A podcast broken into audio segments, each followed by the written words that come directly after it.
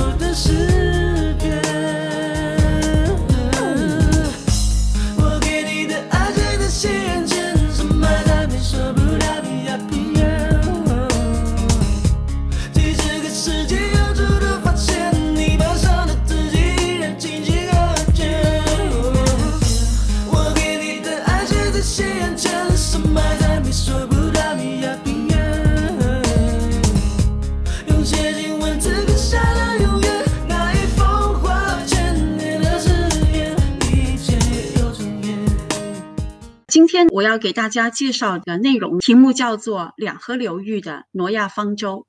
首先，我们来熟悉一下我们将要涉及到的两片地区。大家在屏幕上看到的是今天的中东地区的地图。那我们要讲的两河流域呢，大部分就位于今天的伊拉克境内。所谓的两河是指伊拉克境内的从西北一直流往东南波斯湾的两条河。东边的这条叫底格里斯河，西边的这条叫六发拉底河。在这两条河流之间的冲积平原，我们就称之为两河流域。这是两河流域在今天的中东地区所处的位置。我们今天还会涉及到所谓的圣经之地，也就是旧约加上新约诞生的地点。圣经之地大体上位于今天的以色列境内，大家在地图上看到的紫色的部分。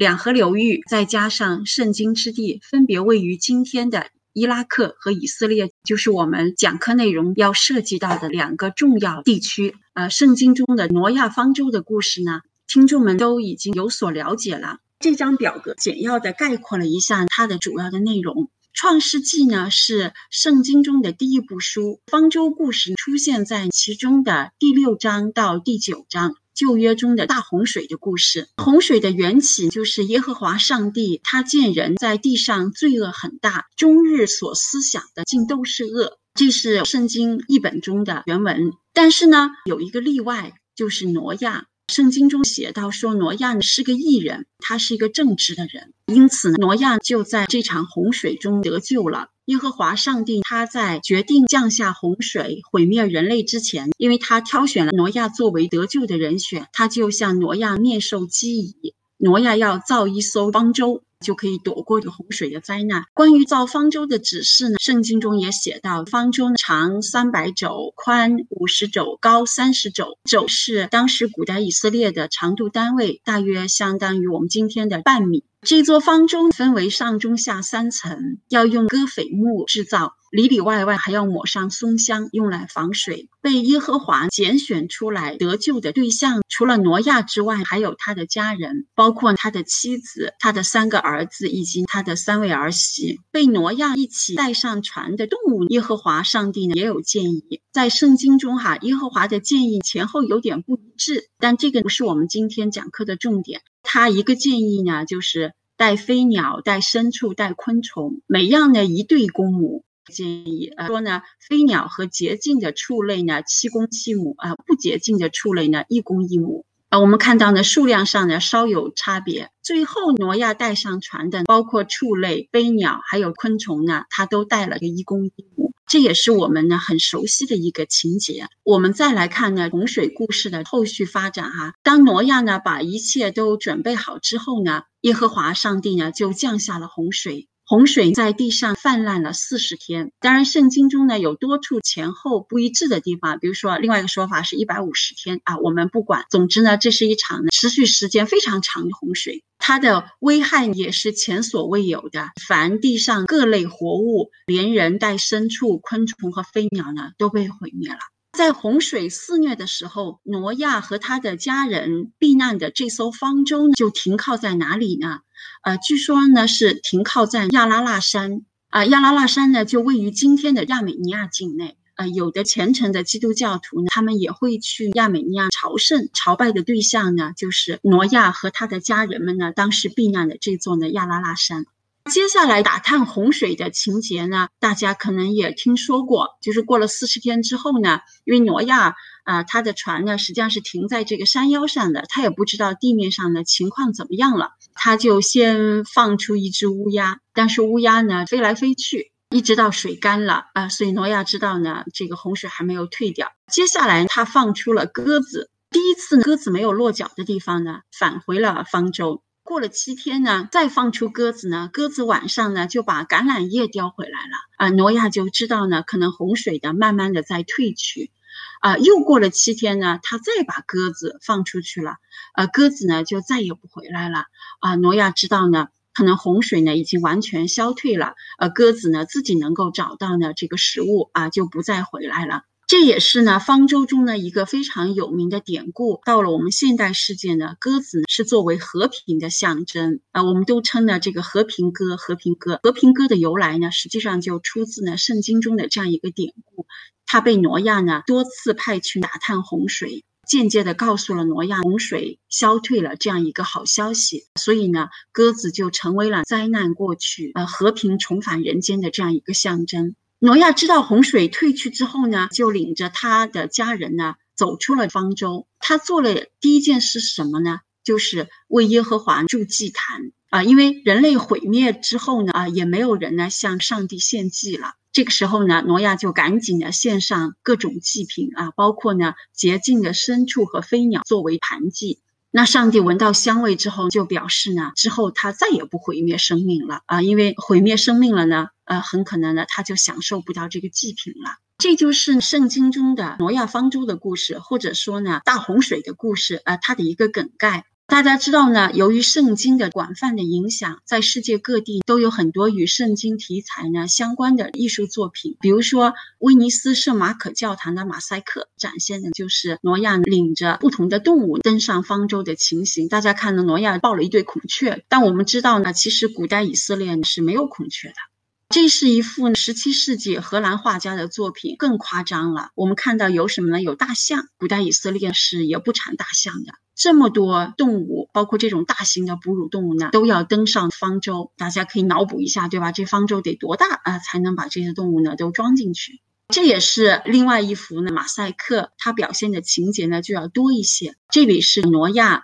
和他的妻子、三个儿子、三位儿媳登上方舟的情形，动物们已经先进去了。洪水开始泛滥，挪亚把舱门关上，地球上的生命都遭到了毁灭。最后这一幅是挪亚先放了乌鸦，再放鸽子去打探洪水。这个故事记录在圣经的第一部书中，非常的有名。到了十九世纪，随着科学技术以及我们对人类自身历史的了解呢，就有学者提出疑问了：被古代以色列人、犹太人写进了他们最神圣的经典，而且是最神圣的经典里的第一部书，这个故事的重要性可见一斑。根据圣经的传统，因为其他的人类在大洪水中都被毁灭了，所以后来的人类呢被认为都是挪亚的后代，就我们都是挪亚的后后代。挪亚呢是我们现存的所有的人类的先祖。好，所以这个故事重要性可见一斑。但如果我们对古代以色列的地理环境有所了解的话，很可能会产生一个疑问：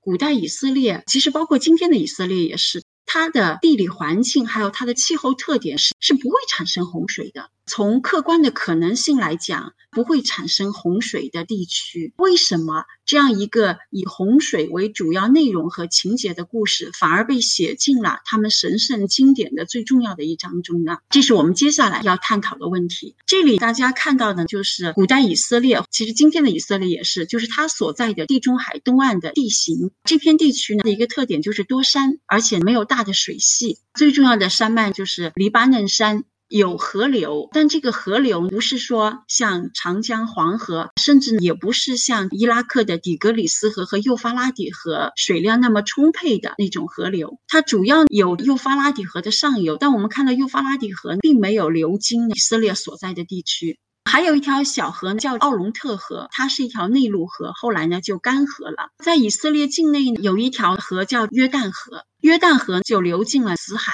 它的源头是在以色列和黎巴嫩境内的重要的淡水湖泰巴列湖。不管是奥龙特河还是约旦河，怎么看它都不像一条会发洪水的河，尤其是约旦河。我是二零一零年，差不多十年前了，到一一年的时候，在以色列待了十个月，当时在耶路撒冷的一个研究所做研究，这就是约旦河。其实约旦河靠近泰巴列湖的地方，他们有一个国家公园，我们当时去那儿参观。我拍的照片，我当时一看，心里大失所望，跟我熟悉的长江黄河完全不在一个段位上，甚至比不上我在江西老家的我们四线城市的那条河，看上去就像一条农村的大水渠。当然，死海要壮观一点啊！死海旁边呢有一个国家公园叫 Ein Gedi，当时我们去那儿也是去参观国家公园，里面有丘陵，爬上这个丘陵可以俯瞰整片死海啊！大家看到的这一片带着雾气的地区就是死海。我们从古代以色列的地理环境来考察，那我们如果从它的气候特点来看的话呢，以色列所在的这片地区呢，我们都称为地中海东岸。它的气候就是我们说的典型的地中海式的气候。它夏季炎热干燥，而且时间特别长；冬季呢寒冷湿润，但是时间很短。百分之七十的降水都集中在冬季，整个夏天可以滴水没有。从绝对的降雨量来讲，北部主要是今天的黎巴嫩和叙利亚沿海地区的雨量相对充沛，但是到了南部的死海，降雨量每年还不到一百毫米。我们讲这些的原因呢，就是试图从古代以色列它所处的客观条件出发。古代以色列所在的这片地区呢，它不具备产生洪水的气候条件和地理环境。我们接下来试图进一步追问的是，古代以色列人或者是犹太人，他们是从哪里获得的灵感，知道有大洪水这样的自然灾难，并且把这样一场自然灾难化用到了他们的神圣的经典中。古人的通讯手段啊，还有信息交流啊，以及对自然界的了解啊，远不及我们现代人。一般来说，一个民族他如果没有经历过的自然现象，他是很难通过想象把它用语言表达出来的。我觉得，别说古代以色列人，其实我自己也做不到。我是七零后，我记得我们小的时候，高中英语课本里面哈有一篇很有名的课文，就是讲这个暴风雪。暴风雪到来的时候呢，汽车都开不动了，车上的乘客呃有冻死的危险。然后那个司机呢，就是他怎么想办法呢，使全车的乘客呢转危为安。我记得我当时学习了这篇课文呢，我一直有疑问，我说这个雪怎么会那么大呢？像我我我们南方下雪啊，下边下边画对吧？从来都记不起来。直到后来呢，我去美国读书，因为是在波士顿啊，那波士顿这个冬天的雪呢，可以积到一两米高啊。然后它那个暴风雪到来的时候呢，人其实路都走不动啊。我觉得那个时候呢，我才明白了，就是高中英语课本里面那篇课文的这个语境啊。所以我举这个例子是向大家说明呢，就是说古代以色列人他如果没有经历过洪水，他其实是想象不出来这样的这个自然灾害的。这样一个情节的灵感呢，是从哪里获得的呢？他如果本民族的传统孕育不出这样一个情节的话呢，他很可能呢就是从周边民族中，通过和周边民族的人员往来呀，或者是信息交流呀，或者是文化的传播啊，就是从别人那里习得的。那我们现在的研究表明，古代以色列人的灵感的来源很可能就是古代两河流域。更具体的说呢，我们可以坐实到这样一部作品，就是吉尔加美什史诗上。吉尔伽美什史诗呢，是古代两河流域最著名的文学作品，也是人类历史上的第一部英雄史诗啊。它的主人公是当时啊乌鲁克城邦的一位国王，叫吉尔伽美什。他因缘际会结识了他的挚友恩启都。后来有学者提出来，吉尔伽美什和恩启都可能是世界文学史上的最早的同性恋。当然呢，这个还有争议，但是，从中呢可以窥见吉尔伽美什和恩启都的感情之深。他们一开始呢，一起前往雪松林探险，而且凯旋而归。但后来，恩启都呢，他因为触怒了神灵，不幸病亡了。挚友死后，吉尔伽美什备受打击。他受打击的一个原因呢，当然是这个好友呢撒手人寰。另外一个原因呢，就是说他意识到了人的生命呢是有终点的，也就是呢人终有一死，哪怕呢他是君王呢也不例外。他觉得很难接受呢这样一个现实。所以他就浪迹天涯，想去寻求永生。那他寻求永生的途径呢，就是他想找到呢，因为两河流域传说中有一个人获得了永生，他想找到这个获得永生的人呢，向他打听秘密。当然呢，最后没有成功呢，他还是回到了他的故乡。两河流域的洪水故事呢，实际上就发生在哪里呢？就发生在呢这个获得永生的人身上。当吉尔加美什找到他，并且苦苦哀求之后呢，他就告诉了吉尔加美什他是怎么获得永生的。他获得永生的经历就和我们刚才讲过的圣经中的挪亚非常的相似。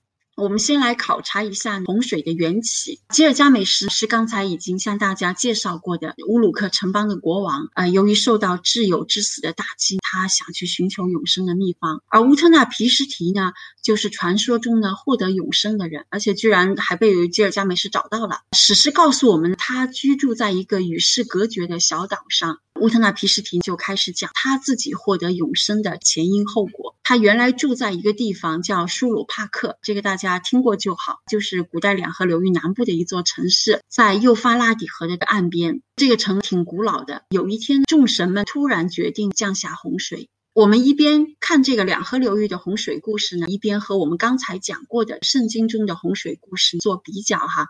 圣经中的洪水故事呢，是讲说耶和华见人世间充满了恶，所以他要降下洪水。但是在吉尔加美什史诗中呢，伟大的众神们他决定降洪水呢，给人感觉是什么？就是一拍脑袋的决定啊，心血来潮。因为上下文中呢没有讲任何的原因。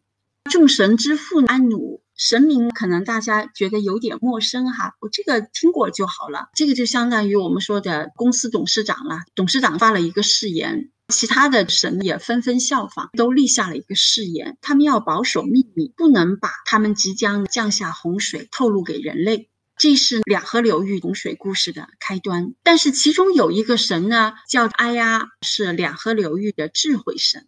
阿呀，他一直就与人类的关系很好。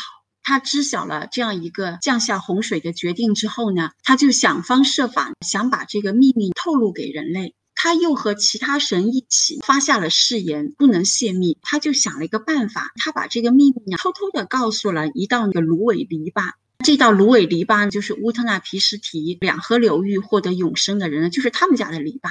他就希望借助这道篱笆呢，把他的建议转述给乌特纳皮什提。他的建议是什么呢？就是说你要拆掉房子，建一艘船。马上我们就能想到挪亚方舟了。说你要放弃财富，寻求生存。啊，说这个时候金银财宝都不重要了，对吧？命要紧，而且他说要把所有活物的种子都带到船上，马上就让我们想起了圣经中耶和华上帝嘱咐挪亚，对吧？要把飞鸟、牲畜、虫鱼的种子都带上。两河流域的这艘船结构和尺寸上还有它的特点，说它各项尺寸相同，长度和宽度一样，都还要带有个屋顶。这是智慧神他通过这道芦苇篱笆啊，透露给乌特纳皮什提的信息。乌特纳皮什提一听完呢，就心领神会。天亮的时候呢，他就把各路工匠都召集起来，帮他造这个大船。啊，这个船呢，它的体量呢也非常可观。船的底面积达到了三千六百平方米，高度有六十米，甲板有六层，船分了七部分，船内有九个舱等等。关于造船的细节哈，尤其是形状和尺寸，在圣经的挪亚方舟的故事中也有类似的细节。这里还提到了乌特纳皮什提请工匠们造完这艘船之后呢，他还大摆宴席庆祝这艘船的完工。之后呢，他就开始搬东西了。他说：“我所拥有的一切，我都搬到了船上，搬了银子，搬了金子，所有的亲戚，包括田里的动物、野外的生物，以及各行各业的人。”可能细心的听众会注意到，哈，乌特纳皮什提带上船的人明明不止他自己，这里呢还提到了他的亲戚，还有各行各业的人。那为什么后来只有他和他的妻子获得了永生呢？就其他人都跑哪去了？这个看似前后矛盾的地方呢，实际上涉及到呢古代文本，它实际上是由多个作者完成的，所以内容上往往会有前后不一致的地方。总之呢，虽然乌特纳皮什提和挪亚带上呢他们各自方舟的，不管是人也好，物品也好呢，不完全一致，但是我们看到背后的理念呢是高度相似的，要把田里的动物、野外的生物都带到船上去，以保存这个物种。接下来洪水呢就到来了，洪水可怕的情形在圣经中也有所涉及。在两河流域的，或者说吉尔加美什史诗的洪水故事中啊，不仅人毁于洪水的灾难，神自身也被自己发动的洪水吓得惊恐不已。会看到这里有这样的描写啊，其实是对神进行了讽刺和挖苦，说众神同样惊恐不已，他们离开住所来拜见安努。安努就是我们给大家讲过的，相当于董事长一样，因为是董事长提出来，我们要保守秘密，不能告诉人类的。接下来呢，还有更夸张的描写哈，说神呢像狗一样的躺了下来，在露天中蜷起身体，一位女神痛嚎不已，如同分娩的妇女般。两河流域的这场洪水毁灭的不仅仅是人类，它也把神在灾难面前的，就在他们自己制造的灾难面前的这种无助、极度的惊恐和狼狈，其实也有淋漓尽致的描写。好消息是，两河流域的洪水没有像圣经中的这个洪水持续那么久。圣经中一种说法持续了四十天，还有一种说法呢是一百五十天。这么久的洪水，整个世界都荡然无存了。两河流域的洪水呢是持续了六天七夜，到第七天白天的时候，就风呢平静了啊，水呢退去了。这个时候，乌特纳皮什提以及他所带上船的人和动物在山上搁浅了六天，这一点也和挪亚的船非常的相似。再往下呢，我们看到一个非常有意思的情节啊，说到了第七天的时候呢，乌特纳皮什提怎么打探洪水呀？他同样是放出了不同的鸟儿，他首先就放飞了鸽子，说我放飞鸽子呢，鸽子飞走却又返回无处栖息，所以他知道洪水还没退掉。他第二次放飞的燕子，燕子飞走了，同样的又回来了。那乌特纳皮什提呢，也知道啊，洪水还没有退掉。他最后一次呢，放飞了乌鸦，乌鸦飞走了，没有再回来。那乌特纳皮什提呢，就知道呢洪水退掉了。这个情节是有着高度的说服力的。乌特纳皮什提两河流域的洪水英雄，他是放了三种鸟，对吧？鸽子、燕子和乌鸦。那挪亚呢，是放了两种鸟，乌鸦和鸽子。这一处的细节是惊人的相似的。两河流域的乌特纳皮什提躲过了洪水的劫难之后，他做的第一件事是什么？他同样是向神献祭，他的祭品是素的。挪亚献给上帝耶和华的祭品呢是荤的，而挪亚是献了飞鸟和牲畜。乌特纳皮什提他献了很多香火，芦苇啊、雪松呀、爱神木啊，这些都是会自然的发出比较浓郁的香味的植物。神同样也很高兴。这些神灵们闻到香味，像苍蝇一样聚集起来。他们又被讽刺和挖苦了。而且有一位神灵还特别强调说：“我们不要忘记了这段时光。”可能他的潜台词是什么呢？就是像圣经中的挪亚方舟的故事一样，就是耶和华也提醒自己不要再降下洪水了，因为人类毁灭了，也没有人为我们提贡品了。这就是两河流域吉尔加美什史诗中的洪水故事的来龙去脉。我做了一套表格，哈，比较了一下两河流域的洪水故事，以及圣经中的挪亚方舟的故事。这些细节我们刚才呢都提到了，包括起因啊，有谁得救啦，方舟的细节啊，所携带的物种，持续的时间，船停靠的地点，洪水带来的灾难性后果，查看洪水的手段，以及向神献祭。这两个故事啊，不仅仅基本的情节啊，甚至很多重要的细节上都是高度相似的。我们通过对古代以色列它所处的地理环境和气候条件进行分析。它基本不可能发生洪水灾难，所以洪水进入以色列民族的神圣经典中，很可能是出自外来影响。我们也把这个外来影响追溯到了古代两河流域的吉尔加美什史诗这样一件作品。这张图更清晰地标明了底格里斯河和幼发拉底河的位置。这两个地区呢离得不远，但是它们也不是毗邻的。虽然能够证实这两个民族的这两个故事呢，它有高度的相似性，要进一步说明他们之间的关系，我们还有一个亟待解决的问题，就是说，如果这个故事是从古代两河流域传播到古代以色列的，那它传播的途径是什么？古代以色列人，尤其是参与了圣经故事的陈述和编撰的这批人，他们是怎么知道两河流域的吉尔加美什史诗的故事的？他们离得虽然不远，但是空间上还是有那么几百公里距离。那个时候呢，没有媒体，他们通过哪种途径得知的呢？在讲传播途径之前，我也给大家分享几组图片。对于今天的伊拉克，尤其是第一次海湾战争的时候，沙漠风暴，可能大家的印象就是一片黄沙。但实际上，两河流域南部靠近波斯湾的地区，完全是一片水乡泽国的场景。左边的这两幅图呢，其实就是两河流域最南端靠近波斯湾地区沼泽地的风景。在今天的伊拉克，只要城市坐落在底格里斯河或者是幼发拉底河的岸边，城市的供水呢是比较有保障的，农业生产也可以进行。这又是两张南部沼泽地带的图片，反正我每次看到，我觉得有一点中国江南水乡的意境。刚才我抛出来的这个问题，如果说这个洪水的情节是从古代两河流域传播到古代以色列的，它是通过什么途径进行传播的？要回答这个问题呢，我们先要稍微了解一下古代以色列的历史的梗概。以色列人兴起的时间是比较晚的，在整个中东地区看来，像它比埃及啊、比两河流域文明时间呢都要晚了好几千年。最初以色列人的存在是公元前大概一千二百年到一千年之间，这个时候以色列人在迦南兴起，也就是今天的以色列境内。它兴起之后呢，有过一段非常短暂的统一的时期，满打满算一百年左右。在统一的时候，有三位国王：扫罗、大卫和所罗门。大卫和所罗门是我们比较熟悉的这两位国王在位的时期，也是古代以色列国力最鼎盛的时期。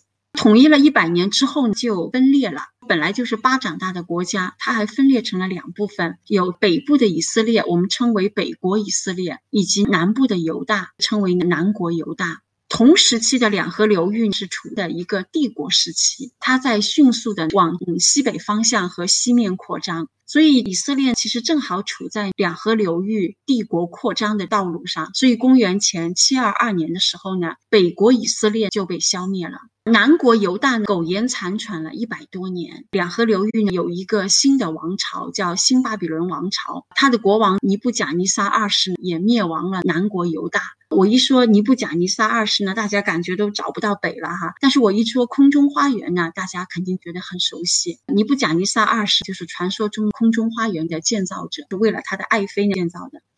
那尼布甲尼撒二世灭亡了南国犹大之后，就把一大批的居民都流放到了耶路撒冷，这就是历史上著名的巴比伦之囚的事件。他流放的目的是什么？他把国王、宫廷官员、知识分子、贵族，还有手工艺人，通通的都流放到了耶路撒冷。整个古代以色列社会的中坚力量呢就没有。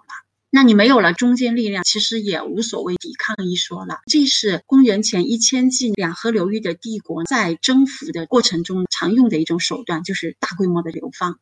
对不起啊，我这里还写错了，我回头改一下。就大批居民都流放到了两河流域。他们流放到两河流域之后呢，我们完全可以想象，他们处在两河流域的楔形文字的文化环境中。吉尔加美什史诗又是古代两河流域最著名的文学作品。他们在这样一个文化环境中，完全有可能就了解到了吉尔加美什史诗中的人物呀、情节呀。啊，乃至呢，它的一些细节，这是现在学术界比较认可的解释。这批社会精英被流放到了两河流域，了解了吉尔加美什史诗，知道了吉尔加美什史诗中的洪水故事。最终，他们又是怎么把它写入圣经的呢？这里要涉及到另外一个帝国。呃，这两张图呢，都是两河流域公元前一千纪的帝国。右边这张图呢，看得很清楚，两河流域的帝国在扩张的时候，先是统一了整个两河流域，然后呢，往西北方向突进，沿着地中海东海南下，他们一度甚至征服了埃及。古代以色列其实就处在走廊地带。正好是这两大帝国征服道路上的必经之路。听众可能会好奇，对吧？那为啥不往东边去呢？东边是扎格罗斯山脉，一下翻不过去，所以两河流域帝国的扩张从来都是往西北方向和西面的进行的。这批人他们被流放到了两河流域，习得了吉尔加美什史诗和两河流域的洪水故事。他们还有机会回到了自己的故乡。返乡的政策是另外一个帝国——波斯帝国。波斯帝国又征服了两河流域。我们在这张地图上看到的是波斯帝国全盛时期的疆域。不仅原来两河流域帝国所征服的区域都被它收入囊中，哈，它还往东面呢有很大的拓展。波斯帝国它的统治呢向来是以宽容著称的。啊，他征服了两河流域之后，采取了一项呢收买人心的政策，让原来这些被征服的民族，尤其是呢这批被流放的被征服民族的成员，回到了自己的故乡。这样一个政策呢，并不仅仅是说波斯帝国他自吹自擂的哈，我们还有旁证，这个旁证也是在圣经中记录的，《以斯拉记》《尼希米记》中呢也有记载。比如说，《以斯拉记》中统计了首批返乡的犹太人呢，四万二千三百六十人，再加上七千三百三十七名仆人。这批被流放的实际上是当时犹太精英的后代，他们能够返回自己的故乡。我们完全可以推断，这批人带着他们对两河文化的熟悉和了解，回到了以色列，在旧约圣经编撰成书的过程中。把他们了解到的乌特纳皮什提的故事和两河流域的洪水情节，经过一点改编，比如说从两河流域的多神换成了耶和华上帝，主角也变成了挪亚和他的家人。一番改头换面之后，洪水故事呢就成了圣经中著名的挪亚方舟的故事。挪亚方舟的故事的滥觞，实际上是在两河流域吉尔加美什史诗中的洪水的叙述。这就是我今天和大家分享的情节。好，谢谢。我向大家说明一下，我要开的这门课的内容哈。这门课呢，就和以往的阿达希尔空间站的课程设置一样，我们一共分为十讲。这个内容在设计上呢，是以零基础为要求的，就是说来听课的听众朋友们呢，就不需要对两河流域呢有什么预备知识，那你需要的只是一颗呢了解这样一个古老的伟大文明的兴趣和热爱就够了。我讲课是没有预备知识的设定的。有兴趣的听众都能跟上，都能听懂。